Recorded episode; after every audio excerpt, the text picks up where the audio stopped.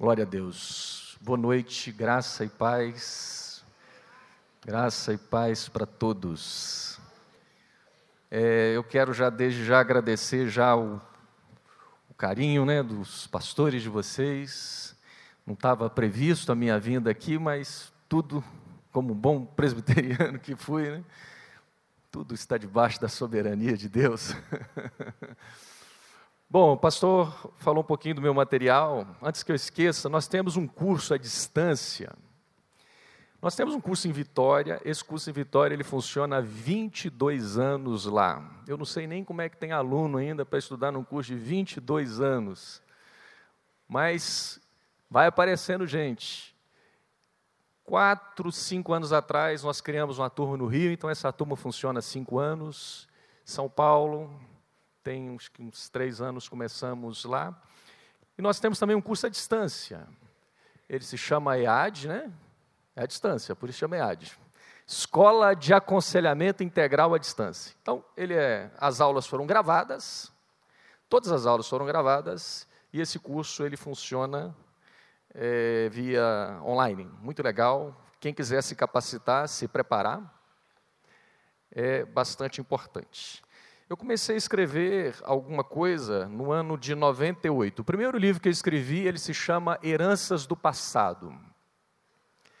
Eu costumo falar que eu nunca mais vou escrever um livro como este, porque foi um livro muito pesquisado. Eu é, ainda estava na igreja presbiteriana e eu quis fazer uma pesquisa sobre o problema da iniquidade ou da maldição na linhagem familiar, porque nós começamos a atender pessoas, famílias, igrejas, e começamos a ver como é que o, o, o pecado, ou certos sintomas, ou certos cativeiros, em grande parte, eles não apenas são pessoais, eles são geracionais, são cativeiros coletivos. E esse livro eu fiz um estudo, uma pesquisa, e faço muitos relatos de muitos atendimentos de pessoas que foram atendidas, e mostrando como se trabalha como se ministra na questão das iniquidades geracionais. Depois, o segundo livro que eu escrevi, ele se chama Saindo do Cativeiro. Esse livro, eu acho que já é a décima primeira edição. É, é, um livro que eu trabalho com a questão dos pactos, das alianças. Eu faço uma análise daquela filha de Abraão, de Lucas 13. E a partir daí eu entro numa outra área de cativeiro que são o problema das alianças. Por exemplo, nós começamos a atender pessoas presas a parceiros sexuais do passado. Nossa igreja é uma igreja muito antiga, nós tínhamos pessoas antigas, e foi interessante quando casos e mais casos começaram a surgir, e um deles foi de uma pessoa bastante antiga que era prisioneira de um ex-marido, ela não conseguia se libertar afetivamente, emocionalmente, esse homem já tinha outra família. Meu pastor pediu que eu ajudasse, e claro que eu não vou fazer nenhuma abordagem teológica disso aqui, não dá nem tempo, mas como a gente estava vendo isso, e essa mulher foi ministrada e aconteceu uma coisa extraordinária na vida dela quando nós começamos a trabalhar com rompimento de pactos, com juramentos, eu, é, é, presentes. É, eu explico como é que o pacto, lembra dos gibeonitas, quando eles trouxeram pão, eles trouxeram vinho, e os príncipes da congregação juraram e eles trocam presentes. E nós começamos a ver que certos objetos eles tinham um poder de pacto. Eu comecei a atender gente em São Paulo uma vez, uma jovem estava sendo, a gente estava orando e, e ela chorava muito. E eu fui até ela e falei, por que, que você não consegue se desligar desse moço? Ela, porque eu entreguei a minha alma para ele. Eu falei, mas como você fez isso? Falou, todas as vezes que nós nos encontrávamos, eu amava tanto aquele homem que eu dizia a ele, a minha alma te pertence. E assim nós fomos vendo como é que os pactos se estabelecem, e assim outros pactos, não apenas os pactos de natureza sexual, mas amizades, algumas coisas que nós começamos a ver que havia alguma coisa errada. O terceiro livro que eu escrevi, ele se chama Físico, Psicológico ou Espiritual, qual a origem do seu problema? Muitas vezes o povo de uma ala mais pentecostal tenta espiritualizar tudo. Né? Nós também passamos por essa fase. Antes, a, a, normalmente achava que tudo era de ordem psicológica ou, ou física. Depois o pessoal já achava que tudo era demônio. Então, a ideia é entender o ser humano à luz da Bíblia, corpo, alma e espírito. E se o sujeito ele tem algum adoecimento, algum sintoma, partindo desse pressuposto de que nós temos uma dimensão orgânica, emocional e espiritual, a questão que se pergunta é: esse sintoma, esse problema, ele é de origem física, ele é emocional ou ele é espiritual? Então, esse livro se propõe a uma pesquisa das três esferas, fazendo uma abordagem prática de várias coisas que têm a ver com a questão do corpo, da alma e do espírito. Outro livro que eu escrevi, o quarto foi o Família Doente, segundo o pessoal lá não tem mais, mas então o quinto livro foi esse livro, Contaminação Espiritual. Gente, esse livro é um livro que eu queria muito incentivar pastores, líderes a que lessem esse livro. Esse livro eu falo de uma história minha de esgotamento e uma pesquisa profunda que eu fiz sobre o que acontece com o cristão quando a religiosidade entra na cabeça dele? Quando o fermento religioso se mistura ao evangelho? Quando nós misturamos graça com lei, Cristo com justiça própria. E eu trabalho com várias áreas da religiosidade, como ela afeta, e olha, é uma palavra bastante impactante. Esse livro se chama Reconstruindo o Caráter Ferido, e eu trabalho a tese de que o caráter ele aponta como será o nosso amanhã. O caráter ele é um presságio do nosso futuro. Se você vai ter um futuro de, de boas aventuranças ou um futuro ruim, tudo depende bastante do seu caráter. E à luz da Bíblia, o caráter ele pode ter uma série de complicações. Uma delas é que o caráter, ele é, quando ele está estragado, ele é um dos grandes e principais ladrões do futuro. O caráter de Esaú, por exemplo, deu a ele uma aposentadoria precoce. Porque seria Abraão, Isaac e Esaú. Mas num momento crucial ele troca tudo. E por isso o seu caráter o reprova. Muito interessante como é que a gente trabalha o caráter ferido. Um outro material que eu publiquei, na verdade, são quatro manuais, são dois, professor e aluno, manual 1 e professor e aluno, manual 2. É, são manuais, se chama Libertando os Cativos. Todos esses temas que a gente tem falado, discutido, conversado, aqui em aulas com os nossos alunos, nós criamos o manual do professor e o manual do aluno. Então, é um curso que a igreja pode implantar de três a quatro meses em grupos pequenos e trazer essa discussão para grupos pequenos, para que isso seja é, é, conversado, discutido. Tem orações nesse manual, muito, muito interessante, muito legal. E tem ali também alguns DVDs, a ministração de ontem, Família Doente, Filho Ferido. Hoje eu vou falar sobre esse tema, lidando com perdas. Tem uma ministração muito legal que eu quero recomendar também nessa parte de família emocional, que é Raízes de Rejeição. Bom, então, fica aí a divulgação do material.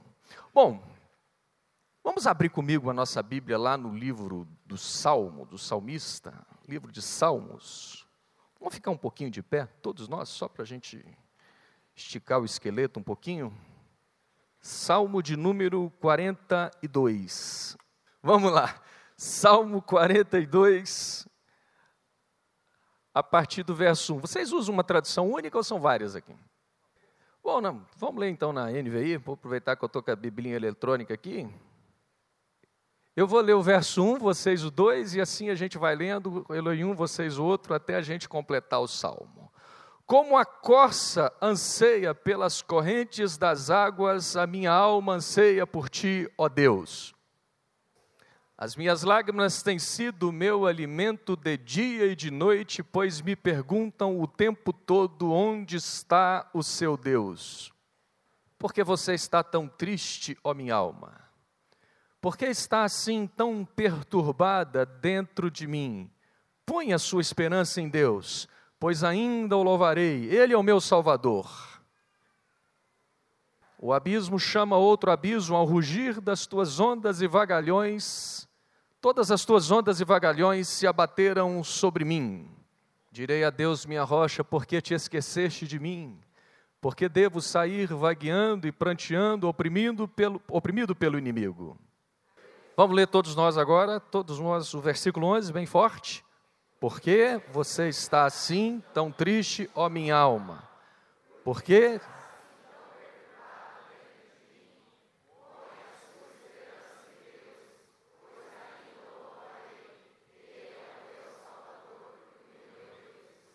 Amém. Feche seus olhos um pouquinho. Baixe a sua cabeça. Peça ao Espírito Santo que venha falar o seu coração. Que a palavra dele venha tocar. Peça que Deus tenha misericórdia do preletor que vai falar, que não seja ele, mas que ele seja apenas o bisturi nas mãos do médico. E que a palavra dele, ela penetre, ela fale, ela traga cura, que ela te alcance, que ela lance luz nas nossas trevas, que ela promova reconciliação Ore. Ore para que Deus alcance o seu irmão que está do seu lado, a sua família. Ore para que Deus alcance da criança ao mais idoso, do novo convertido ao mais velho convertido neste lugar. Ore para que as cadeias caiam.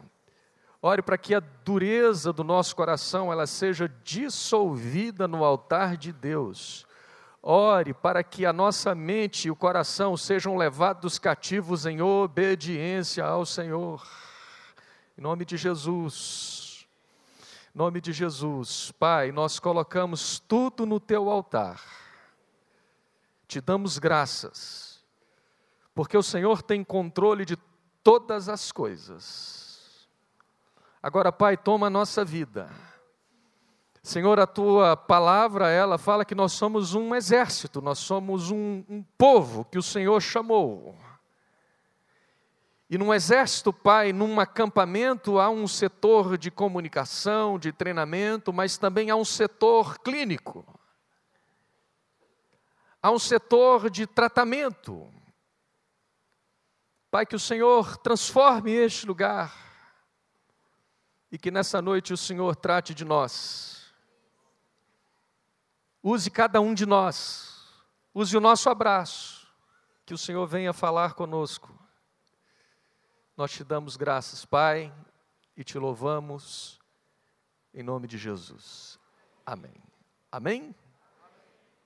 Pode tomar o seu assento. No ano de 1989, exatamente no dia 12 de outubro de 1989, a minha família passava por um grande abalo. Eu tinha 15 anos naquela época, meu pai tinha uma empresa, ele tinha alguns caminhões, sempre mexeu com essa área de petróleo, transporte. E na época, o meu irmão, com 17 anos, ele falava do desejo dele de aprender a dirigir. E um dia é, foi marcado uma viagem, eu não sei se ele já havia feito alguma viagem, mas ele foi para uma viagem de Vitória para Belo Horizonte. E quem conhece a estrada, a estrada ela é bastante perigosa. E o que aconteceu naquele dia é, é que eu cheguei em casa, eu estudava no centro de Vitória, pegava o ônibus, o ônibus contornava o meu bairro, quando o ônibus parou em frente da minha casa, eu desci. E logo que eu abri o portão, aquela moça, secretária que trabalhava na minha casa, ela veio desesperada, completamente transtornada e aflita, e ela disse: Aconteceu uma tragédia. O seu irmão sofreu um acidente, está muito mal. Imediatamente eu entrei na minha casa, era um, tinha um anexo onde meu pai estava ali no telefone, e o hospital estava ali comunicando o falecimento, tentando descrever os dois e falando, comunicando o falecimento de um dos dois que estava naquele caminhão. E o, o mais forte já é, é, veio a convalescer, no caso era o motorista. Alguns flashes que eu tenho na minha mente foi que minha mãe bastante desesperada, meu pai, tudo aquilo acontecendo, de repente começa a chegar gente, notícia ruim, corre muito rápido. Eu me lembro da cena do meu pastor, na época, chegando de carro para pegar os meus pais, para levá-los para o aeroporto, porque o hospital havia dito, como foi numa cidade ali próximo de Belo Horizonte, chamado João Molevade, que eles estariam tentando levar o meu irmão para Belo Horizonte na tentativa de tentar salvá-lo. Meu pastor veio, pegou meus pais, levou para o aeroporto e nesse ínterim eu subi. Era uma casa de dois andares, entrei no meu quarto, dobrei o meu joelho. Na época eu era mais aborrecente do que crente, mas nessa hora a gente lembra de orar. Dobrei meu joelho. Era o meu irmão mais velho. Eu comecei a orar: Senhor, tenha misericórdia, Senhor, tenha misericórdia. E no meio da minha oração, lá da minha súplica, de repente, eu escuto lá no fundo o telefone tocar. E de repente eu escuto um grito muito alto. E eu subentendi que se o telefone toca e alguém dá mais um grito, boa coisa não devia ser. E de fato era o hospital comunicando que infelizmente eles não tiveram nem tempo de deslocar o meu irmão para Belo Horizonte porque ele veio a falecer. Eu não tenho essa cena, mas o pessoal me conta que quando eu recebi a notícia, conta-se que eu dava socos na parede, eu não me lembro. Não sei se você sabe, mas o indivíduo diante de uma tragédia, isso é muito comum num acidente de carro, é como se a mente desligasse. É como se o nosso cérebro tentasse nos proteger de, um, de, um, de uma dor tão violenta que aquilo apaga e a gente não se lembra. Por isso que tem gente que numa tragédia levanta, ora, impõe as mãos, como um amigo meu, ele acidentou, levantou, orou, pôs a mão, ajudou todo mundo e depois não lembrava de nada. Ele estava completamente anestesiado diante do impacto de uma tragédia. Meus pais não tiveram tempo de pegar avião, voltaram, e começou a chegar muita gente. Meu irmão era um jovem, 17 anos, ele surfava, era conhecido, e começam a chegar amigos, notícia ruim corre muito rápido, família começa a chegar, e foi chegando gente, mais gente, mais gente. E esses são os registros que eu tenho. Mas interessante é que durante toda essa tragédia, esse abalo familiar, começam a chegar alguns amigos meus, e no meio daqueles amigos, olha bem o que, que me acontece. Dentre esses amigos chega uma mocinha, na época eu tinha 15, chega uma moça também de 15 anos de idade. Era uma moça bonita. E de repente essa moça começa a conversar comigo, conversa vai, conversa vem, conversa vem, conversa vai. E eu começo a perceber que essa moça estava tentando se aproveitar da minha fraqueza. E como a moça era bonita, eu fui me deixando levar pela fraqueza. Aquela coisa assim, eu vou ganhar uma para Jesus, mas o corpo é meu. Essa moça, claro, estava ali com tensões, mas ela tinha a intenção também de livrar a minha atenção da tragédia, a minha atenção da tragédia. Eu me lembro que despedimos, ela foi embora, e ali eu fiquei assim, né, pensando naquela mocinha, a paixão, coisa de adolescente. No outro dia a moça já estava lá cedo batendo cartão.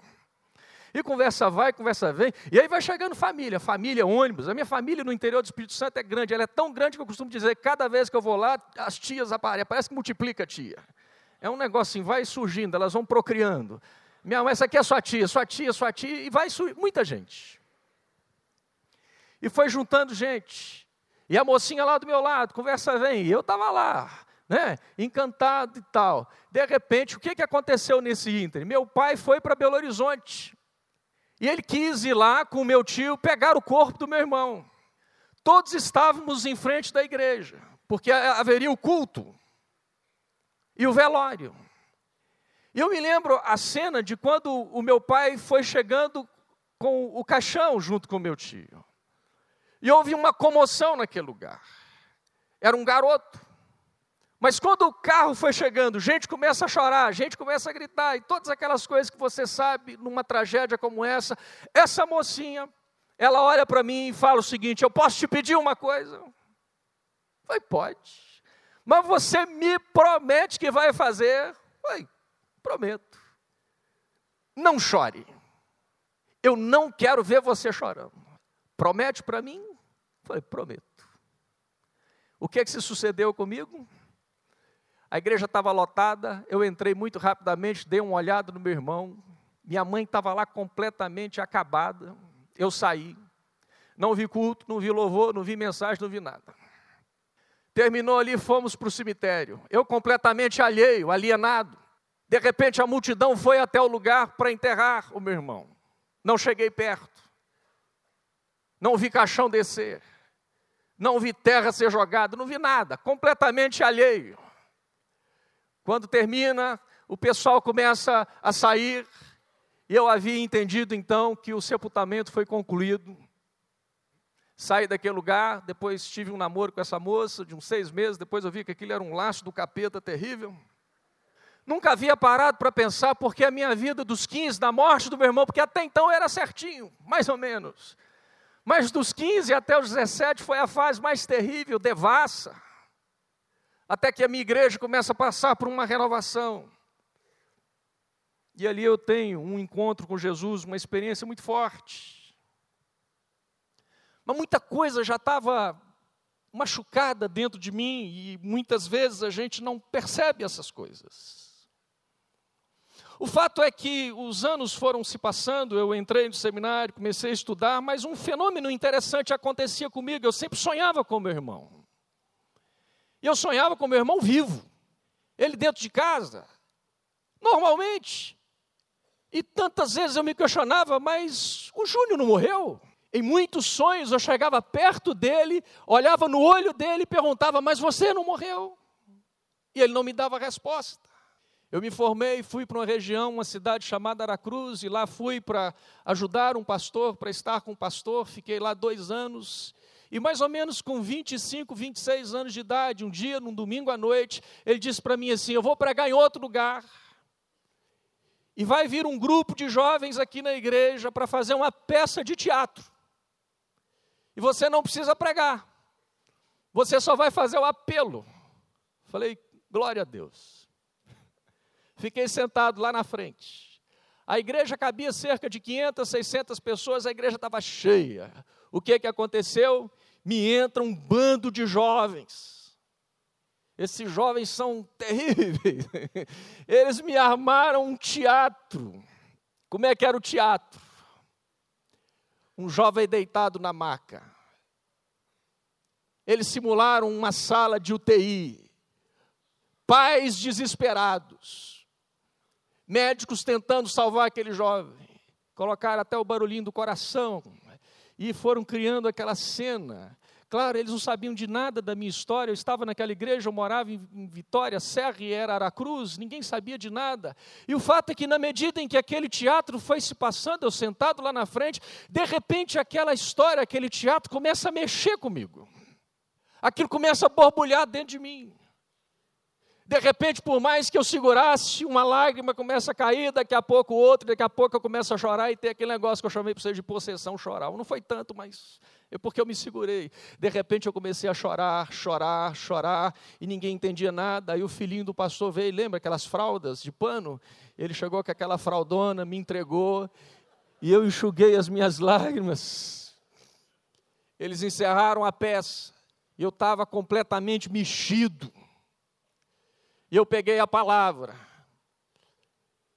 E eu contei a história que aconteceu do meu irmão. E eu falei, eu não vivi o luto do meu irmão. Mas como um bom crente, pastor, eu falei, você também precisa estar preparado para a morte. Porque um dia ela vem, e Jesus te chama, e tal. Pronto, eu já esqueci luto, esqueci tudo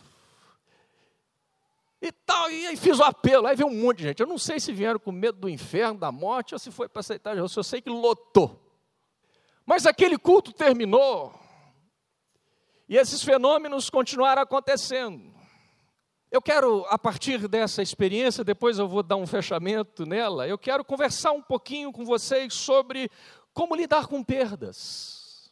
Gente, na verdade, a nossa sociedade, ela sofre uma forte influência dessa cultura que nós chamamos cultura capitalista. Nós vivemos numa sociedade que valoriza o ganho. É interessante, às vezes você vê uma tragédia na mídia. Ah, o pai jogou a menina da janela do apartamento. Tantos pais fazem isso. Mas porque a cultura valoriza o ter em detrimento do ser, normalmente a mídia vai pegar alguém que tem nós vivemos nessa cultura que valoriza o sucesso, o lucro, o ganho. Assim sendo, é uma cultura que não vai favorecer lidarmos com perdas. É difícil perder. E é interessante que essa influência cultural, ela também ela perpassa a cultura evangélica. Eu tenho viajado desde o ano de 1994, já são muitas igrejas que eu já fui. Eu confesso para vocês que eu ainda não achei uma igreja que tivesse culto de testemunho. Eu só encontro culto em que as pessoas vão falar dos seus ganhos. Eu só encontro culto em que as pessoas vão falar do casamento que restaurou, do menino que foi curado.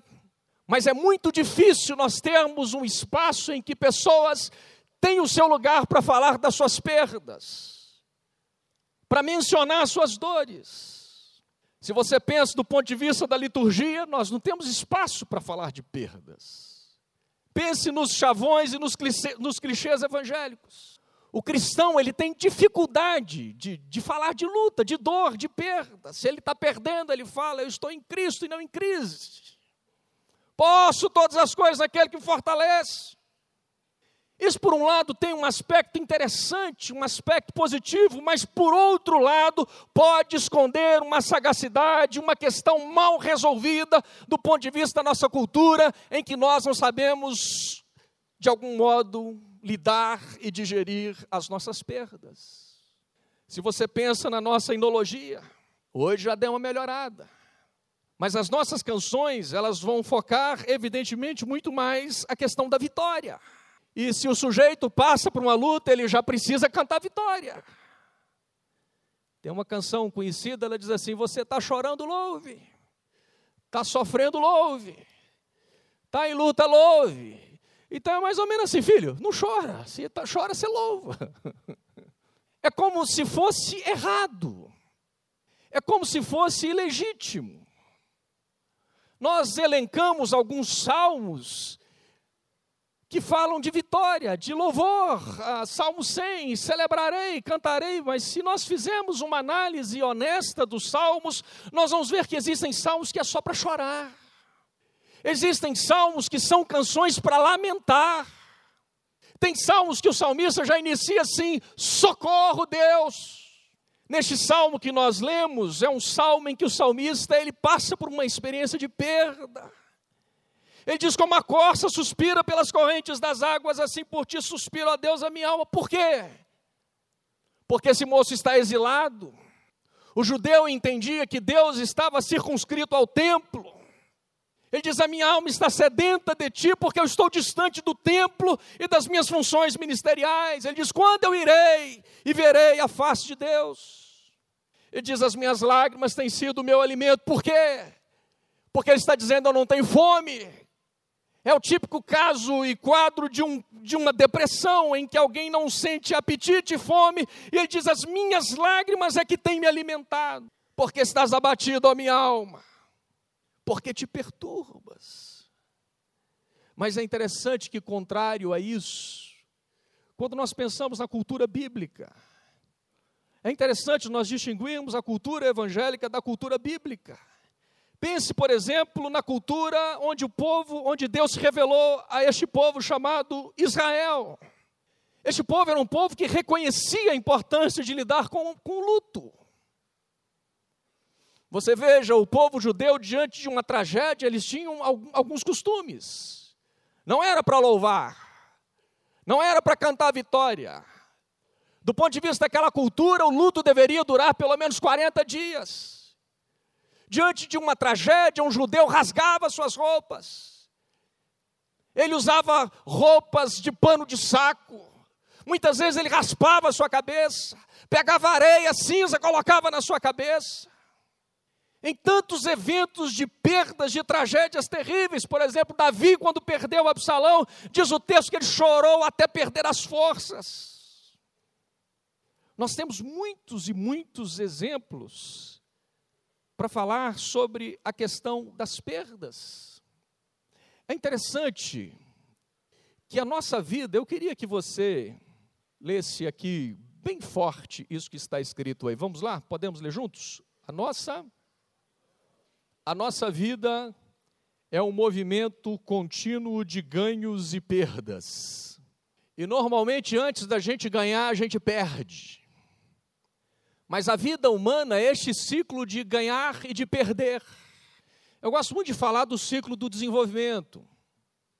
Para a gente ver algumas nuances, alguns detalhes interessantes. Por exemplo, meu filho ele tem nove anos. Mas eu me lembro do dia, eu acho que esse dia foi um dos dias mais tremendos, mais emocionantes que Deus me permitiu passar, foi o dia do nascimento dele. Mas é muito interessante quando a gente para para pensar numa criança que é gerada no ventre de uma mulher. É interessante que antes da criança, o que você tem ali é uma barriga grande, mas esse bebezinho já está ali. Muitos chamam o ventre de uma mulher do primeiro Éden, do ser humano. Ali ele está completamente protegido, ele é alimentado. Fala-se do clima gostoso, oxigênio, sangue. A mãe come algo, vai, vai. Isso passa também, não é só a questão emocional, tudo passa para a criança. E acredita-se que, do ponto de vista do, desse bebê que está ali, se fosse possível fazer uma comunicação com esse bebê e perguntar: e aí, meu filho, como é que está aí dentro? O bebezinho fazer assim: olha, você quer sair daí de dentro? Mas existe um movimento da vida que chega um determinado momento em que o bebê, em que a criança, o ser humano, ele vai passar pela sua grande primeira perda. O parto é chamado a primeira grande crise que o ser humano enfrenta. É interessante que quando o bebê nasce, ele já nasce chorando. E isso não é apenas um processo fisiológico, mas é um processo de crise, porque ele está sendo arrancado de um lugar, ele está sendo expulso de um lugar, ele está perdendo este lugar. E é interessante que quando ele já nasce, ele já quer um peito. Então, se você pega o bebezinho instintivo, né? O meu, eu lembro, a Virgínia estava deitada e foi colocando ele. Não, já agarrou no peito dela. Perde o útero, mas ganha o peito. E aí ele começa a mamar, e o bebezinho começa a crescer. E quando eu penso no meu filho, foi interessante, quando ele nasceu, a gente ficou assim, Virgínia comprou uma cestinha, né? Pra, minha mulher sempre foi muito ressabiada, sabe, gente? Um dos apelidos dela é Caboclinha Ressabiada botamos a cestinha lá do lado da cama. Quantas vezes de noite ela fala assim, amor, põe o dedo no narizinho dele e vê se ele está respirando. Aí eu punho, eu falei, está vivo, Virgínia, fique tranquila.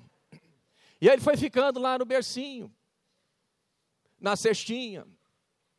E aí foi passando o tempo, falei, Virgínia, agora a gente tem que ver, botar ele no quarto dele. Aí ela foi pesquisar umas linhas lá de psicólogos, um dizia assim, e os amigos, né? Não, deixa lá no quarto dele, deixa chorar vai ser uma noite só, vocês já vão ser libertos. Aí vira e fala, eu não vou fazer isso. Aí ficava aquela coisa. Aí ela achou um autor que falava assim: não, faz isso não, porque o choro é a única linguagem do bebê. Leva ele para o quartinho dele. Deixa ele. Chorou, vai lá, olha ele. Ele acalmou, sai. Chorou, olha ele, acalmou, sai. Fizemos isso. 11 horas da noite, chorou, acalmou, sai. Onze e meia chorou, acalmou, sai. Meia-noite chorou, acalmou, sai. Meia-noite e meia chorou, sai. Lá para as duas da manhã eu falei, traz esse menino de volta que não estou aguentando. O resultado é que fiquei quase um ano sem dormir nessa, meus irmãos. Esse menino já é para mais ou menos um ano e meio, quase dois anos, estava lá agarrado no nosso quarto.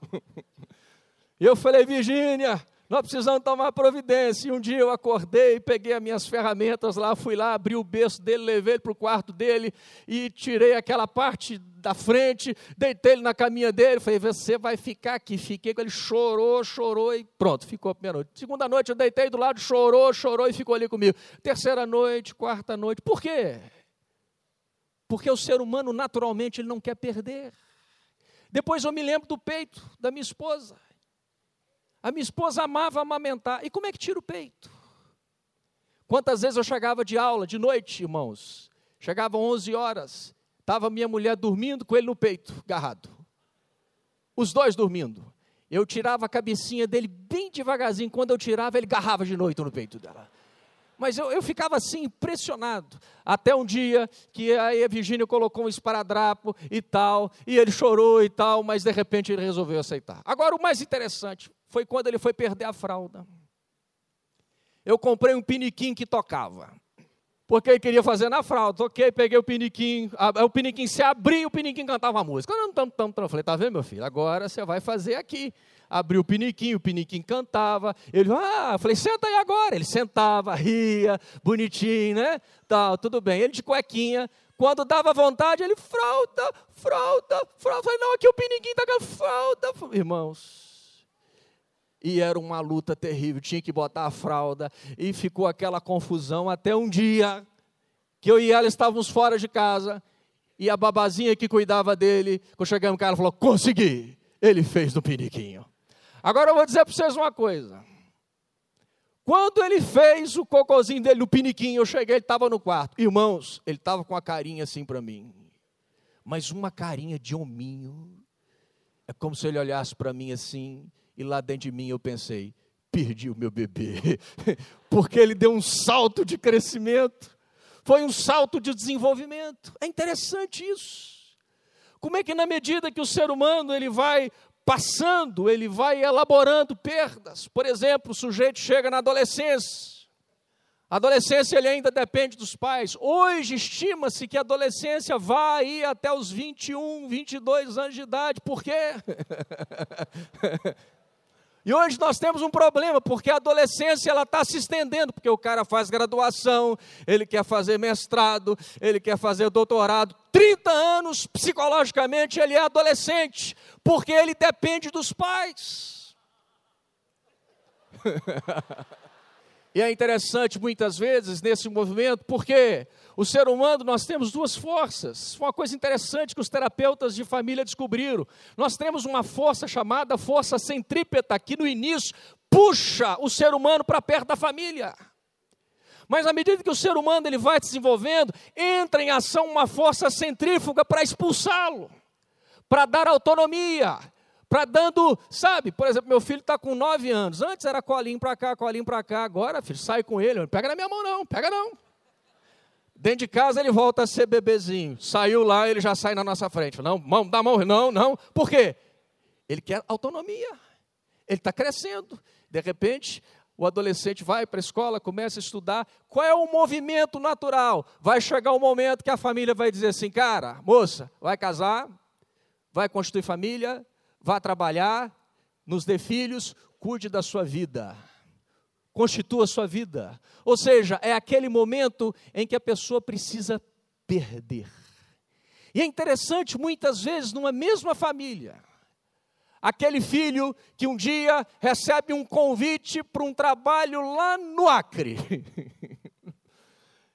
mas ele decide partir, ele passa pela perda, e de repente ele decola, mas o outro fala: ah, não, eu não vou largar a teta da mamãe de jeito nenhum. E aí mamãe fala assim: meu filho, você casa, nós vamos fazer aqui em cima um quartinho. Veja bem, não precisa nem fazer cozinha, você usa da mamãe. E tem gente de 40, 50 anos que emocionalmente. E aí olha o outro que decolou. E olha este que não decolou. Muitas vezes isso tem a ver com a não aceitação de perdas de alguém que não aceitou o ciclo do desenvolvimento. Agora veja, todas as vezes que a gente passa por uma perda, quando a gente passa por uma perda, nós enfrentamos um luto. A perda é uma crise, porque o mundo se modifica. Veja, perder alguém, você tinha algo na sua vida que você não tem mais. E nós precisamos nos adaptar. Agora, toda perda abre para nós dois caminhos. É interessante, o Damasceno faz uma análise dessa palavra crise no dialeto chinês. A palavra crise, ela vem de duas palavras, vi, pei, vi, pei. Nessa palavra, vi, pei, crise, significa, vi, pei, perigo, oportunidade, perigo. Diante de uma crise, ou você vai entrar por um caminho que lá na frente vai te trazer saúde, ou você entra por um caminho perigoso que lá na frente vai ser um caminho que vai produzir a doença. Quais são os tipos de perdas? As perdas podem ser diversas. A morte é a pior, pois é irreversível. O divórcio é um tipo de perda, ou seja, o indivíduo ele tinha ali o seu sonho de casamento, ele tinha ali o, ele tem ali o álbum de fotografias, todos aqueles sonhos e de repente ele não está mais casado. Ele chega em casa, a cama, o quarto isso envolve uma situação de perder. Mudança social, financeira. O indivíduo detinha um status financeiro, um emprego, um trabalho, e de repente ele não tem mais isso. Mudança geográfica, de repente ele sai de um lugar, o pai é transferido de, de, de empresa, e ali ele deixa amigos, deixa parentes, perdas ministeriais, perdas morais, perda de relacionamento, a pessoa tinha uma amizade que perdeu, um namorado, ou seja, muitas dessas situações, gente, nós poderíamos falar de vários e vários tipos de perdas. Por exemplo, eu estou passando por uma perda na atualidade. O meu filho está com nove, ele já é pré-adolescente. Ora eu olho para ele e vejo ele beber. Ora eu olho para ele e vejo ele ficar grande. Então, para mim também é uma perda. Como é que eu vou digerir essa perda? Como é que eu vou aceitar o crescimento dele? Será que eu vou querer, como alguns pais, não, esse aqui eu vou criar para mim, esse aqui vai ficar para mim? Tudo isso e as mais diversas situações podem envolver perdas. Veja, esse ciclo de desenvolvimento, cada ciclo desse envolve perda. Para nascer, o sujeito perde o ventre. Da infância para a adolescência, envolve a perda da infância. Cada fase, eu me lembro quando eu estava nessa fase de jovem adulto, é a fase de trabalhar. Quando eu me casei, eu já era um jovem, adulto, e eu olhei a minha agenda, eu tinha um seminário para dar no ano, eu estava me casando, eu me lembro que eu ia levar a Neuza Tioca lá em Vitória, e a grata caiu em cima dessa igreja, que eu ia ministrar um seminário. E eu liguei para o pastor e falei, pastor, infelizmente essa data a gente precisa. Ele falou, não foi bom você me ligar, porque eu já ia desmarcar a data mesmo. Mas por quê? Isso fala dessa crise, desse desafio de um jovem que vai levantar o seu sustento, que vai sustentar a sua casa. Então, cada uma dessas fases, elas envolvem ciclos de perdas e de crescimento. Se nós fôssemos aqui citar várias perdas na Bíblia, a morte de Lázaro, a dor do Getsemane, na cruz a perda do pai, a morte de João Batista, Jó enfrentou perdas. Jó teve eventos dos mais dramáticos porque ele perde filhos, perde bens, perde status, perde saúde. Bom, o que, que eu quero deixar com vocês para que cada um leve para casa e a gente possa fazer uma reflexão disso? Como é que diante de todas essas perdas nós devemos reagir? Quais são os estágios que normalmente alguém que está num luto, seja ele num luto conjugal, num luto de trabalho, num luto é, é, de um ente querido, num luto de perdas é, de, de um local, de amigo, de um namorado, em qualquer área da vida. Como que o ser humano normalmente reage ou quais são as etapas naturais, saudáveis, de reação de adaptação às perdas. Em primeiro lugar, toda pessoa diante da notícia de uma perda, ele reage com choque. É o estágio do choque. O próprio organismo nos anestesia. É aquele momento em que a gente, não, isso, isso deve ser um sonho, isso deve ser um pesadelo. O sujeito ele libera hormônios, adrenalina e ele fica em estado de choque.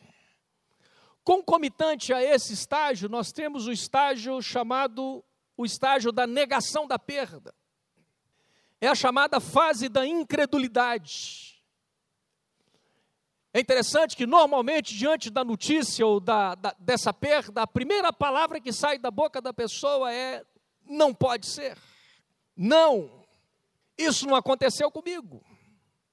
Eu não acredito.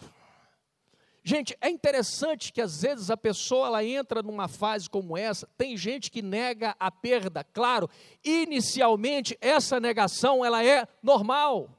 Você imagine, você tem alguém do seu lado que viveu com você por anos e décadas e de repente você perde. Você tem um trabalho, você tem um casamento, alguma coisa por anos e décadas e de repente se perde. Evidentemente, inicialmente você vai negar isso. Mas o fato é que algumas pessoas, eles acabam negando isso com mais veemência. E eles começam a fazer o que se chama de luto patológico. Eu me lembro alguns anos atrás, eu dava a nossa aula lá em Vitória, uma senhora que estava sentada, ela era uma professora num seminário teológico. E essa mulher, o marido dela viajava, trabalhava viajando, fazia trabalhos e passava um tempo, uma temporada fora, tipo 30 dias, uma temporada fora, voltava. E numa dessas viagens ele foi, passou 30 dias, 35, 40 dias, e ela não conseguia contato com ele e começou a vir, meu Deus, será que aconteceu alguma coisa? E ela começou a pensar, não, ele é um sem vergonha, ele deve ter juntado com outra mulher e tal. E aí a família começou a se mobilizar, nós precisamos ver o que aconteceu com ele. Ah, ele deve estar aprontando, não, vamos ver. E eles foram atrás de hospitais e de repente descobriram é, o corpo do marido dela num IML lá da cidade. Chegaram para ela e deram uma notícia. O que, é que ela fez? Ela diz, não, não pode ser isso não é verdade? Falou, mas é verdade, vamos lá. Não, eu não vou. E ela falou: Sabe o que, é que eu fiz, Alcione? Eu tranquei a porta da minha casa. Eu travei todas as minhas janelas. Eu tirei a, o fio do telefone. Eu falei: Não pode ser, não pode. E ela falou assim: Eu não fui enterro. Eu não falei mais com as minhas cunhadas. Eu não falei mais com a minha sogra. E ela falou assim: Já se passaram sete anos. Ela falou assim: Deixa eu falar uma coisa com você a sensação que eu tenho é que onde eu estou, ele está presente. Eu falei, eu estou falando contigo aqui agora, parece que ele está aqui. Eu falei, cara, claro que tinha também capeta nesse negócio. Essa mulher tinha um corte aqui na mão de pacto que ela fez com esse homem. Ela falou, mas todas as semanas eu sonho que ele está voltando, que ele chega em casa, que ele me pede desculpa, que ele diz: Olha, eu fui viajar, fui para um lugar, para outro, mas me perdoe, eu estou voltando, e de repente ela corre.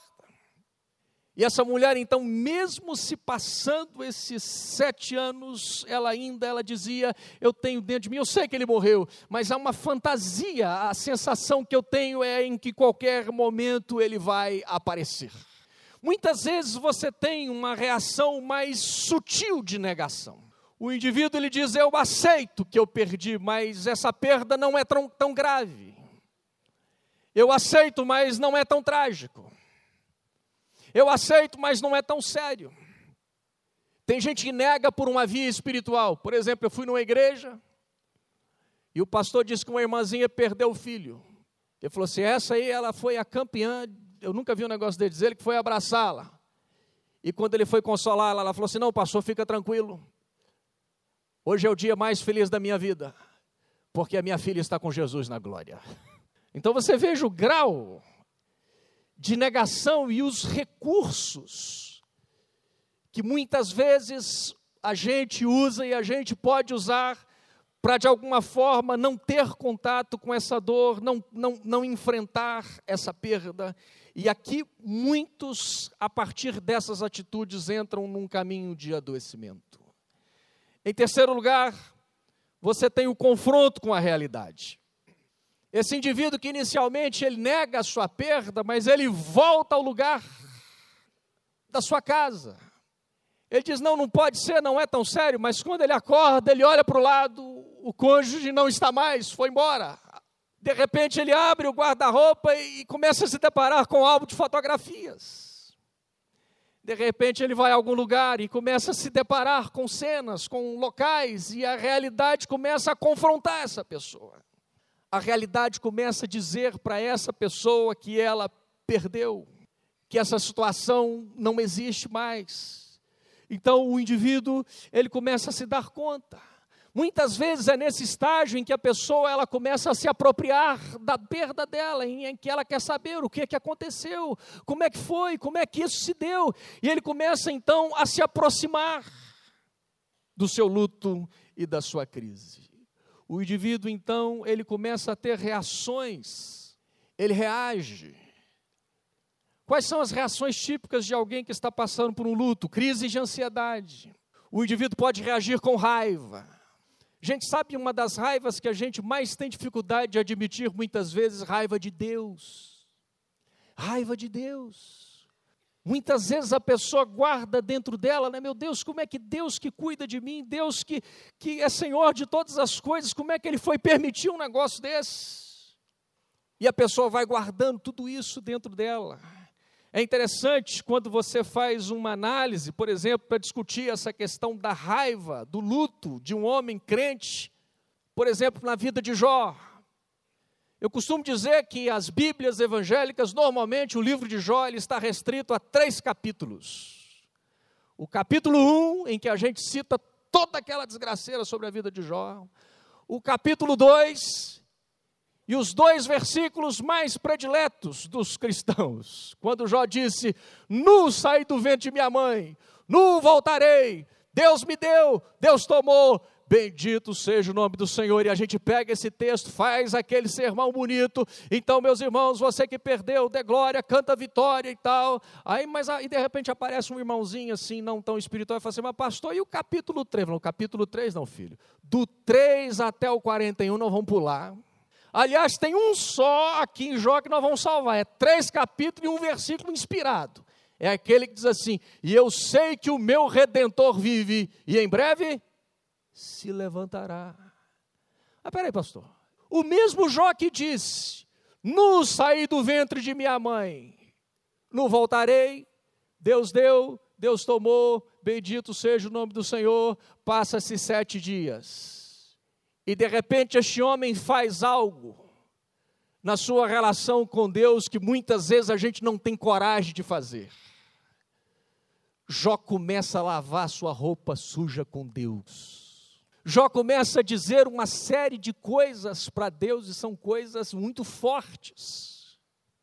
Uma delas que Jó disse para Deus foi: Por que, que o Senhor não me matou no ventre da minha mãe?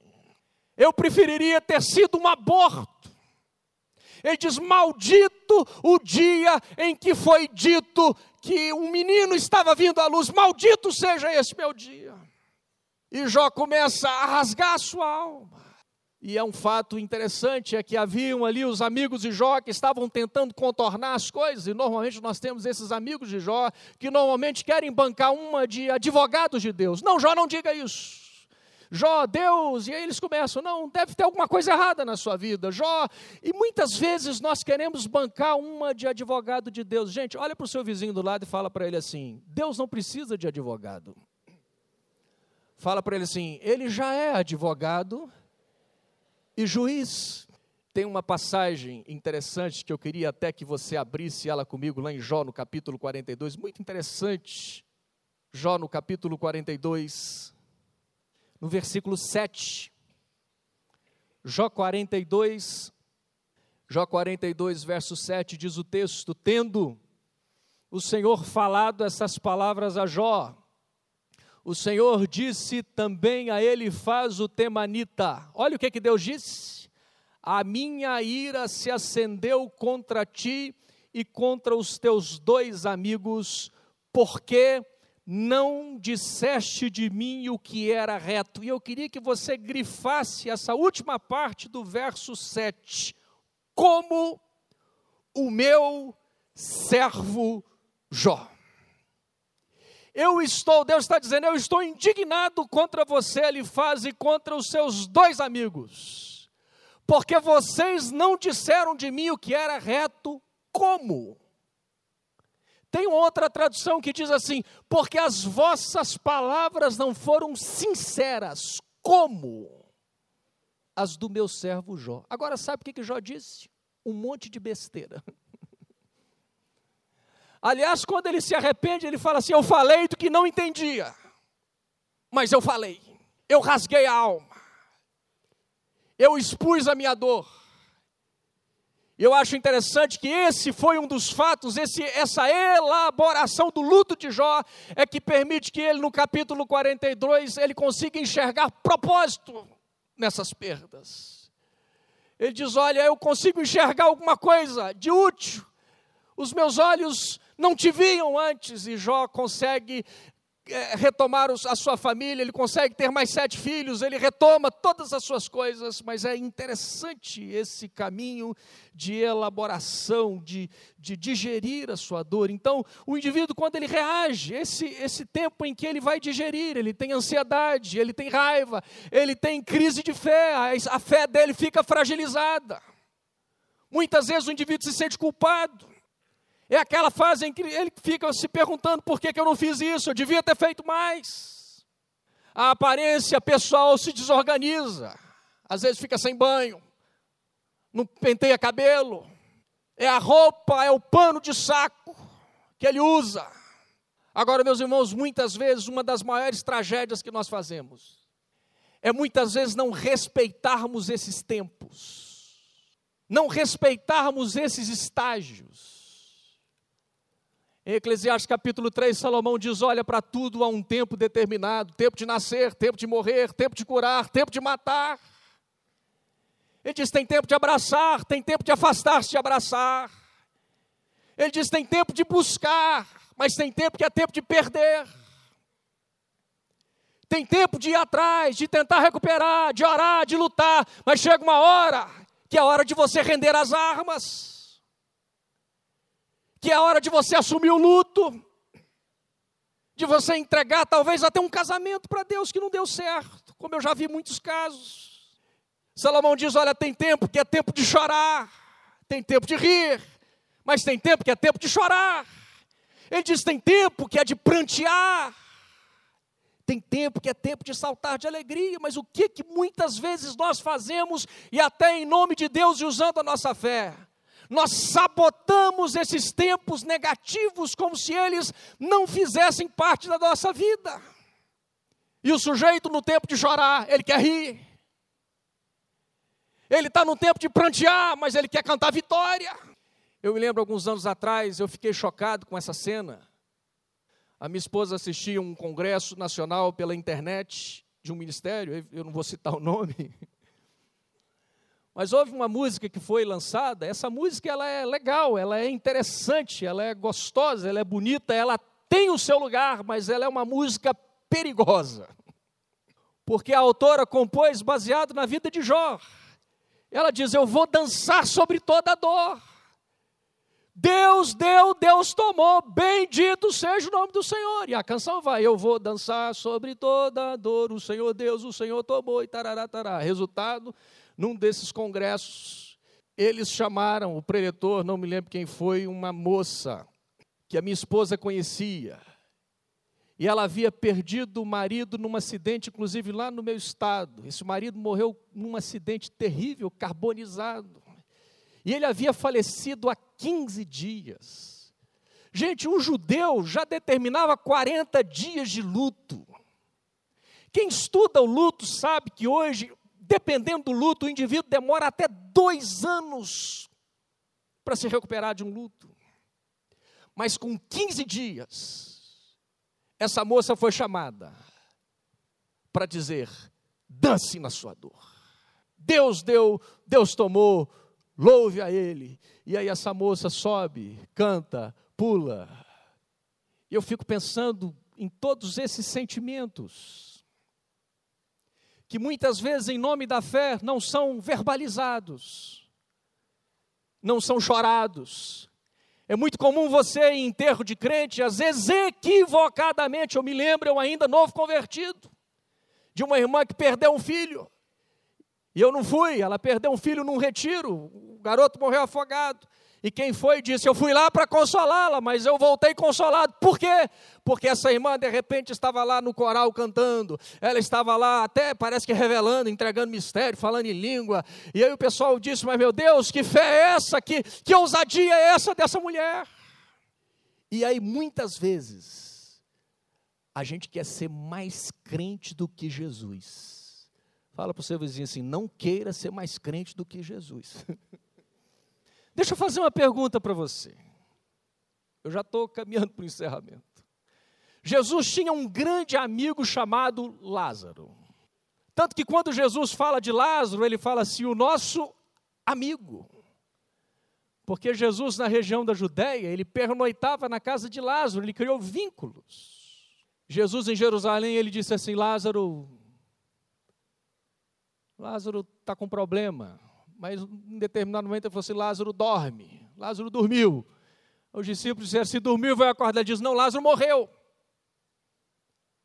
Mas eu vou ressuscitá-lo.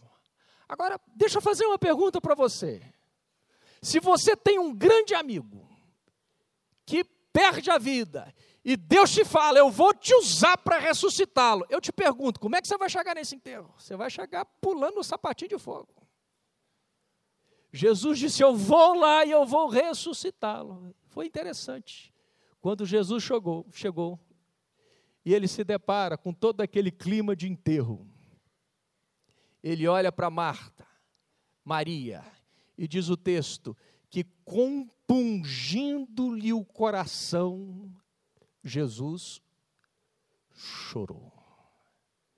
E o verso seguinte diz que os, os, as pessoas olharam e disseram: Vede quanto ele o amava. Gente, eu já vi alguns tentando ressignificar o choro de Jesus, porque não aceita o choro de Jesus. Um, um pastor, eu vi falar assim: Jesus, na verdade, chorou de raiva. Porque Jesus olhou assim, e ele ficou tão raivoso com a incredulidade do povo que começou a chorar de raiva. Eu ouvi um outro falar, esse foi mais espiritual. Ele falou assim: não, na verdade não foi um choro qualquer.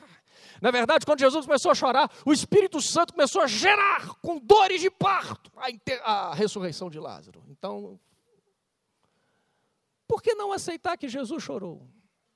Muitas vezes nós temos dificuldade de conciliar fé com humanidade.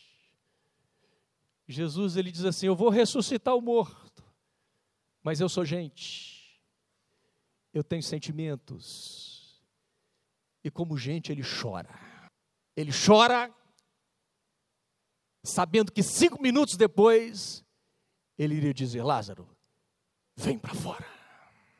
Mas se nós guardamos tudo isso, como eu disse ontem, a tendência é que essas coisas elas reapareçam lá na frente através de vários e vários sintomas. Gente, dessa fase aqui do choque até a rendição, dependendo do grau da perda, às vezes um luto bem elaborado pode durar aí seis meses, um ano, mas tem gente que demora um pouco mais. Mas chegará o momento, e esse foi o momento de Jó. Foi aquele momento em que esse homem, ele rasgando a sua alma diante de Deus, ele abrindo o seu coração diante de Deus, chega um momento em que Deus começa a falar com ele. Mas o interessante na palavra de Deus para Jó é que em nenhum momento Deus explicou a razão do sofrimento de Jó. Deus não falou assim, você está sofrendo por causa disso, ou por causa daquilo, ou porque eu quero isso. Não. Deus falou assim: Jó, onde é que você estava quando eu lançava os fundamentos da terra? Jó, onde é que você estava quando eu criava os anjos? Jó, e Deus começa a fazer uma série de perguntas. Deus estava dizendo assim: Jó, existem coisas que cabem a mim. Existem coisas em que você só vai entender, talvez daqui um tempo, ou quando você partir. Deus não explica para ele o motivo da sua dor. No capítulo 42, esse moço então se rende diante de Deus. E ele começa a, a colocar para Deus, ele diz: Olha, eu te conhecia de ouvir, agora os meus olhos te veem.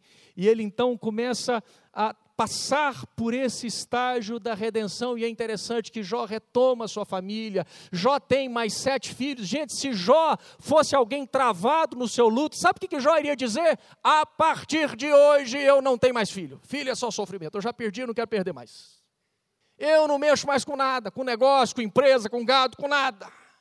Mas porque esse homem ele é tratado e ele digere a sua dor ele lava a sua roupa suja, ele passa pelo vale da sombra da morte, fazendo esse luto de uma maneira adequada, ele consegue chegar lá na frente e ele consegue retomar a sua vida e ele consegue ver sentido na sua dor. E ele retoma a sua vida e a sua história. E finalmente, nós chegamos no estágio da cicatrização. A cicatrização é aquela fase em que você olha para aquilo que um dia foi uma ferida aberta. E o que você tem apenas é uma lembrança. Há mais ou menos sete anos atrás, gente, eu já estava casado e Deus já vinha trabalhando isso comigo. eu já tinha uma conselheira que estava me ajudando. E eu nunca havia voltado, retornado àquele cemitério para fazer o caminho de volta e para fechar esse ciclo. Um dia, era um sábado, eu acordei pela manhã e eu falei com a minha esposa, Virginia, você pode ir comigo lá naquele cemitério, eu preciso ir lá. E eu peguei meu carro, fui àquele lugar onde meu irmão foi enterrado. Muitas vezes, gente, a Bíblia fala: vê se há em mim algum caminho mal. Muitas vezes, diante de um trauma, de uma dor, a gente pega um caminho errado. E muitas vezes é a hora da gente voltar ao lugar e tomar o caminho certo. Fazer o que a gente não fez. Respeitar certos estágios. Fazer o luto. Enfrentar a verdade. Não fugir da verdade. Aliás, esse é o movimento da saúde. Conhecer a verdade, por mais que ela doa. Eu fui lá, eu me lembro que eu parei o meu carro, desci do carro. Gente, quando eu desci do carro, parecia que eu estava todo gelado. Falei, não, isso deve ser o clima. Deve ser alguma coisa com clima. e nós fomos andando. E de repente começou a me voltar aquelas imagens. E aí nós fomos procurar o lugar onde meu irmão havia sido enterrado. E de repente minha esposa encontra.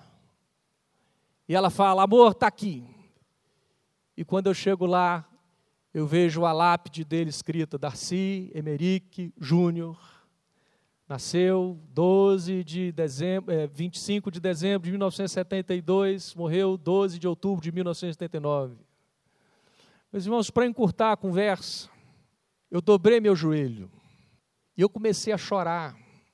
O que eu falei para vocês ontem daquela possessão choral, isso, foi, isso é uma coisa muito interessante.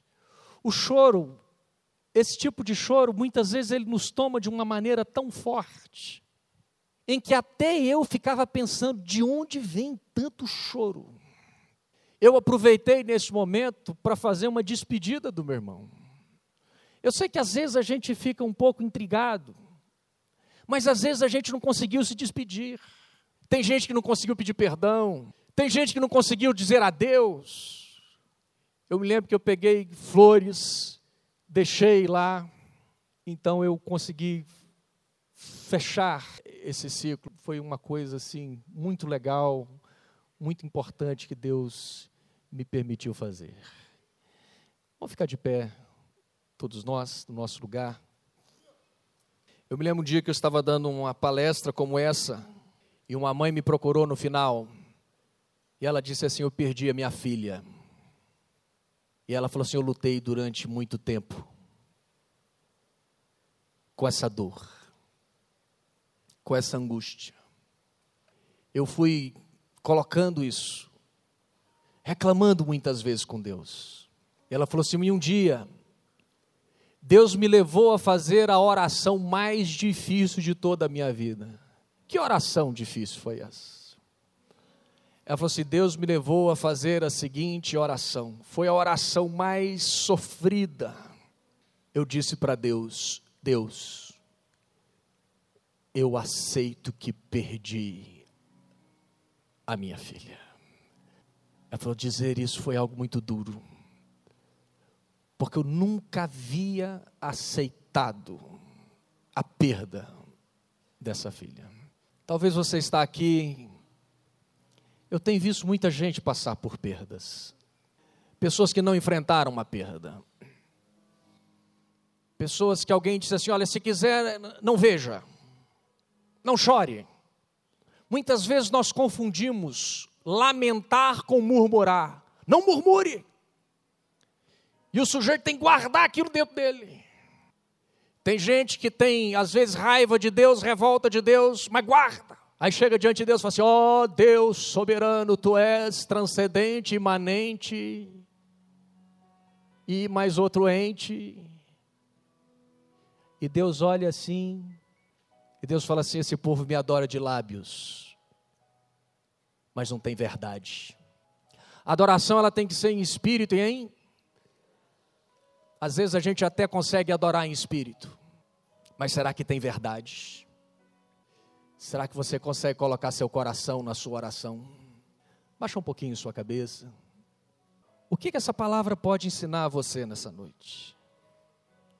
Quando nós chegamos no estágio da rendição, nós chegamos àquele estágio em que nós dizemos: Senhor, agora que tudo veio à tona, de que me adianta ficar com esses sentimentos, viver deles e por eles e cultivá-los. Aconteceu, é verdade, que eu neguei, disse para mim mesmo que não era tão doloroso, que não era tão grave, que não era tão sério, mas hoje eu vejo que é. Mas de nada adiantará ficar alimentando o caminho da vingança, da ira, da raiva. Senhor, eu quero hoje entregar a minha perda diante de Ti. Tem gente que resolveu aqui enfrentar o luto negando ele, fugindo dele. Eu queria que nós colocássemos isso diante do altar de Deus. É um ato simples. É um ato simples. Mas eu creio que é um ato que vai vai mexer. Se você sente que você passou por uma experiência de perda, e você sente que você está travado nessa perda, você não conseguiu se levantar dessa perda, e você quer colocar isso diante de Deus, você quer colocar isso no altar de Deus, eu queria chamar você para vir aqui no altar. Você quer fazer isso? Você quer colocar isso diante de Deus? Vem colocar isso diante do Senhor. Vem fazer esse caminho. Você sente que você passou por essa perda. Você sente que você está travado nessa perda. Você quer fazer isso, você quer colocar diante de Deus, vem cá na frente, rapidinho, nós vamos orar por isso.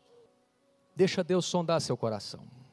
Você que não passou por nenhuma dessas perdas, ore ou se você já superou essa perda, mas se você sente que está travado, você que está em cima na galeria, você quer fazer isso? Você quer colocar isso diante de Deus? Venha fazer isso. Eu sei que às vezes a nossa vontade é não mexer nisso. Às vezes a nossa vontade é continuar fugindo disso. Meu querido, se você guarda isso dentro de você e você não põe isso para fora, isso vira doença. Se você não fala, o seu corpo fala. Em nome de Jesus. Em nome de Jesus. Em nome de Jesus. Em nome de Jesus. Em nome de Jesus. Fecha seus olhos agora um pouquinho. Esse ato de vir à frente é um ato importante. Às vezes a gente fica no banco, ah, eu vou ficar aqui mesmo. Mas é um ato de sair, de, de deixar o lugar, dizer, eu vou em direção à mudança. Então é um ato importante para você. Baixa seus olhos, baixa sua cabeça, fecha seus olhos. Você que está aqui na frente. Ore agora, você que está aí sentado, você. Ore, ore, ore. Ore. Você que está aqui na frente. Coloca o seu luto diante de Deus, mas fala a verdade com Deus. Põe seu coração na sua boca agora. Deus não tem medo dos seus sentimentos. Ele já conhece o seu coração. Fala, Deus, o Senhor sabe que eu guardo essa perda. Eu estou em luto. Coloca isso para Deus. Coloca isso para Deus. Fala, é importante que você fale, que você coloque isso em palavras. Em nome de Jesus. Em nome de Jesus. Em nome de Jesus. Se der vontade de chorar, chora. Deixa suas lágrimas saírem. Coloque isso em palavras para Deus. Coloque diante dele.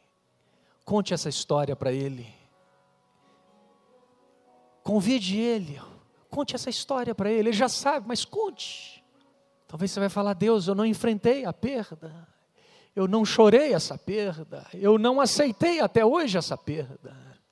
Em nome de Jesus, em nome de Jesus.